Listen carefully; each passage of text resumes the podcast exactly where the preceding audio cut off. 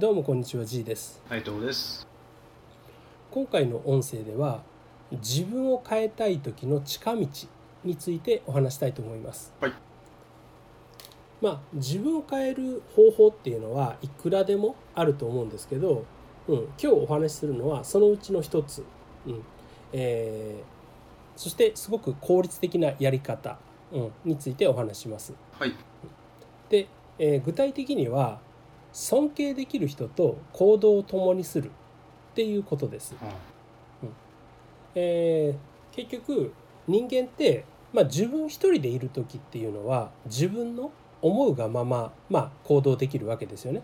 うん、自分のしたいことをすればいい行きたいとこに行けばいい食べたいものを食べればいい。だけど人と一緒にいる時って相手の,、まあ、あの相手と予定を合わせるとか、うん、あとは相手のし意見も聞くとか、まあ、顔色を伺うとまでは言わないとしても、うん何らかの影響っていうのを相手から受けるもんじゃないですか。はい。で逆に相手にも影響を与えてるもんなんですよね。だから例えば自分はラーメンが大好きでラーメン食べたいと思っていてもあの相手が「ラーメンかいまいち好きじゃないんだよな」って言ったら「じゃあ間を取ってそばにしようか」とか、うん、別のものにするっていうふうにまああのコミュニケーションとして、うん、なりやすいですよね。確かに。うん、そこそこで一方的にじゃあ俺はラーメン食いに行くからお前は一人でカレーでも食いに行けよじゃあなバイバイとはならないわけですよね。うん、だから人っていうのは一人の時は完全に好きなようにしてしまうで自分の思い通りにしてしまうでも自分の思い通りにしてる時って当然自分って変化しないんですよね。うん、その自分がしたいことっていうのは結局これまで学習してきた自分の行動パターンから生み出されている好き嫌いであったり、まあ、やりたいことであったりするわけなんで、うん、自分のやりたいことをやってる時っていうのは基本的に成長も変化もしづらいわけですよ。かといってじゃあ誰でもいいから他人と行動すればいいのかっていうとそうでもなくて、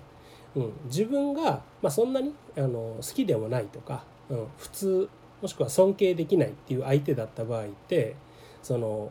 うん、相手と自分のこう折り合いのつくポイントを見つけるような発想になりやすいんですようん。ね。うん、自分もある程度譲るけど相手にもある程度譲ってほしいとか。もしくは、うん、彼は彼自分は自分、うん、まあ他人だししょうがないっていうふうに思ったりまあさらに相手があんまり好きじゃない時はいやこんなこと言ってるけどもしょうがないやつだなとか、うん、何バカなこと言ってんだこいつぐらいに相手を否定するような発想にすらなってしまうわけです。うん。うん、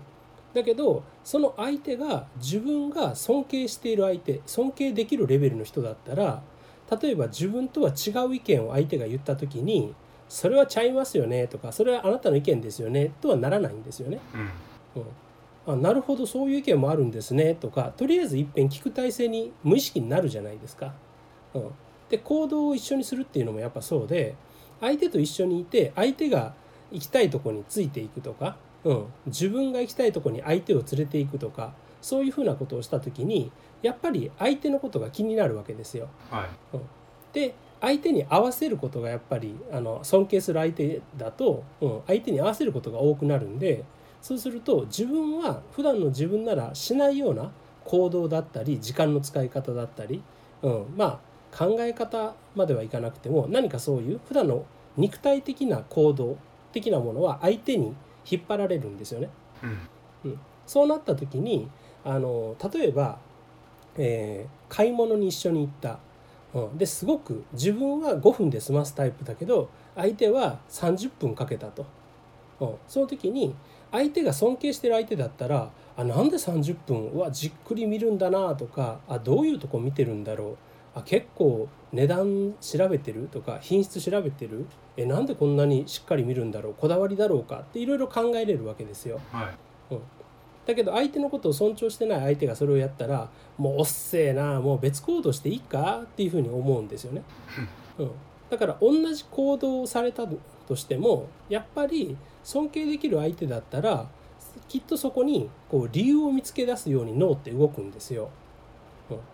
うん、だけど尊敬できない相手だとただ腹が立ってただ相手を否定するように脳は動くんですよね。はい。ってなると新しいことを知る、うん、新しいものを見つけるためには普段自分がしない行動をまあ無理やりにでもする必要があってでそれを自分の心が受け入れれる相手つまり尊敬できる相手とやるっていうことが大事になるわけです。自分を変えたい時ってまずは自分の行動そして次に自分の価値観。で最後に自分の習慣っていうのを変えないといけないんですよね。うん。うん、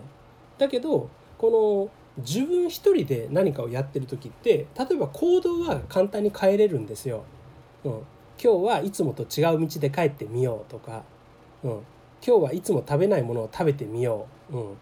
今日はいつもと違う本を読んでみよう。よくねあの新しい気づきを得るために自分でやったことないことをやるとか、うん、そういうことをするした方がいいですよっていう人もいるしそういうことをする人も多いじゃないですか。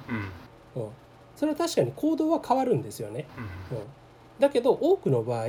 そのその行動すら結局自分が選んだ行動なのでそれによって価値観が大きく変わるかっていうとなかなか難しいんですよね。うん、もちろんそこで何らかの気づきとか発見があった時は自分の価値観がちょっと変わると思うんですよ。うん、だけど多くの場合は自分が選んだ行動ちょっと道を変えた食べるものを変えたぐらいの変化だとそこであの自分の価値観までは変わらないんですよね。うん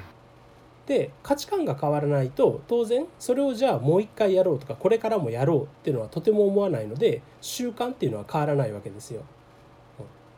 うん人間っていうのはもう究極的にこの習慣化の生き物、うん、習慣化こそがその人間を作ってると言っても過言ではないのではい何にせよ習慣化に落とし込めなかったらそれはほぼ意味がないんですよね。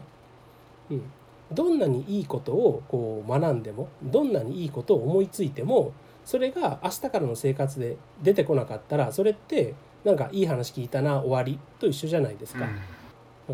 自分の普段の生活日常の生活にそれがスッと出てきて生きる。つまり自分の習慣の一部になってるっていうことこそが大事なのでそのためにはやっぱりまず自分の行動を無理やりにでも変える必要があるんですよね。はい。うん、で無理やりにでも変える時にそれが嫌な相手に無理やり変えさせられたらそれはただストレスでしかないので、うん、その無理やり自分以外の行動をすること自体がもうある程度心地いいとか楽しいとか、うん、いうふうに思えないといけないんですよ。うんでそう思える自分以外の行動をする相手っていうのが今回話している尊敬できる相手っていうことなんですね。はいまあ、尊敬っていうからあ尊敬って言っても、うん、じゃあ例えば上司とか年上とかそうメンターとかそういう全面的にリスペクトできる人だけじゃなくても例えば友達でちょっとコミュニケーションのすごい上手いやつがいたらそのコミュニケーションっていう面においては尊敬できるわけじゃないですか。あそしたらそういった人と例えば飲み会に行くとかどっか街をぶらつくとかそういう時は相手に合わせて相手のやる行動を、しえー自分も取ってみるんですよね。うん、そしたらそこにきっとその人がコミュニケーションがうまい理由とか、うん、その人を、えー作り上げている習慣っていうのが入ってるわけなんでつまり、うん、自分が尊敬できるっていうことは自分よりうまくいってる要素があるわけですよね。うん、そのうまくいってる要素を作っているその人の習慣を追体験できるっていうことなんですよ。だから、うん、自分がいいなすごいな尊敬できるな、うん、自分よりいいところがあるなって思う人の、うん、行動を真似するためにその人と一緒に行動してその人のまあ、うん、その人にこっちに合わせてもらうんじゃなくてこっちがその人に合わせるつもりでいろんな行動をしたら自分はすごく変化しやすくなるっていう話なんです。はい。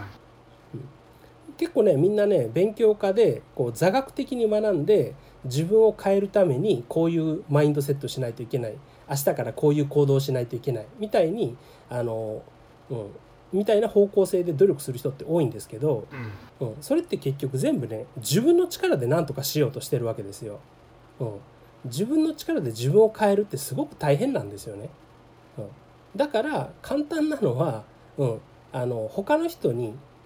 と一緒にいたら他の人に合わせなきゃいけない。しなきゃいけない。そのしなきゃいけない状態で無理やり自分を変えてもらう。ね、例えばあの全くやらなくても飯が食える状態で起業のための仕事をするってすごく難しいんですよね。うん。うん、やらなくても食っていけるからでも会社の仕事ってみんな嫌でもやるじゃないですか、うん、やらないと叱られるしお金も入ってこないから、うん。だからこれはやらざるを得ない環境を、うん、与えられてるわけですよね。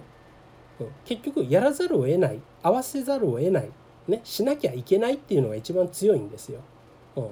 それを自分を変化させるっていう意味で使うんであれば、うん、自分を変化させざるを得ない相手と一緒にいたら、まあ、効率的ですよっていう話でした。うん。じゃあ今回の音声は以上となります。ありがとうございました。ありがとうございました。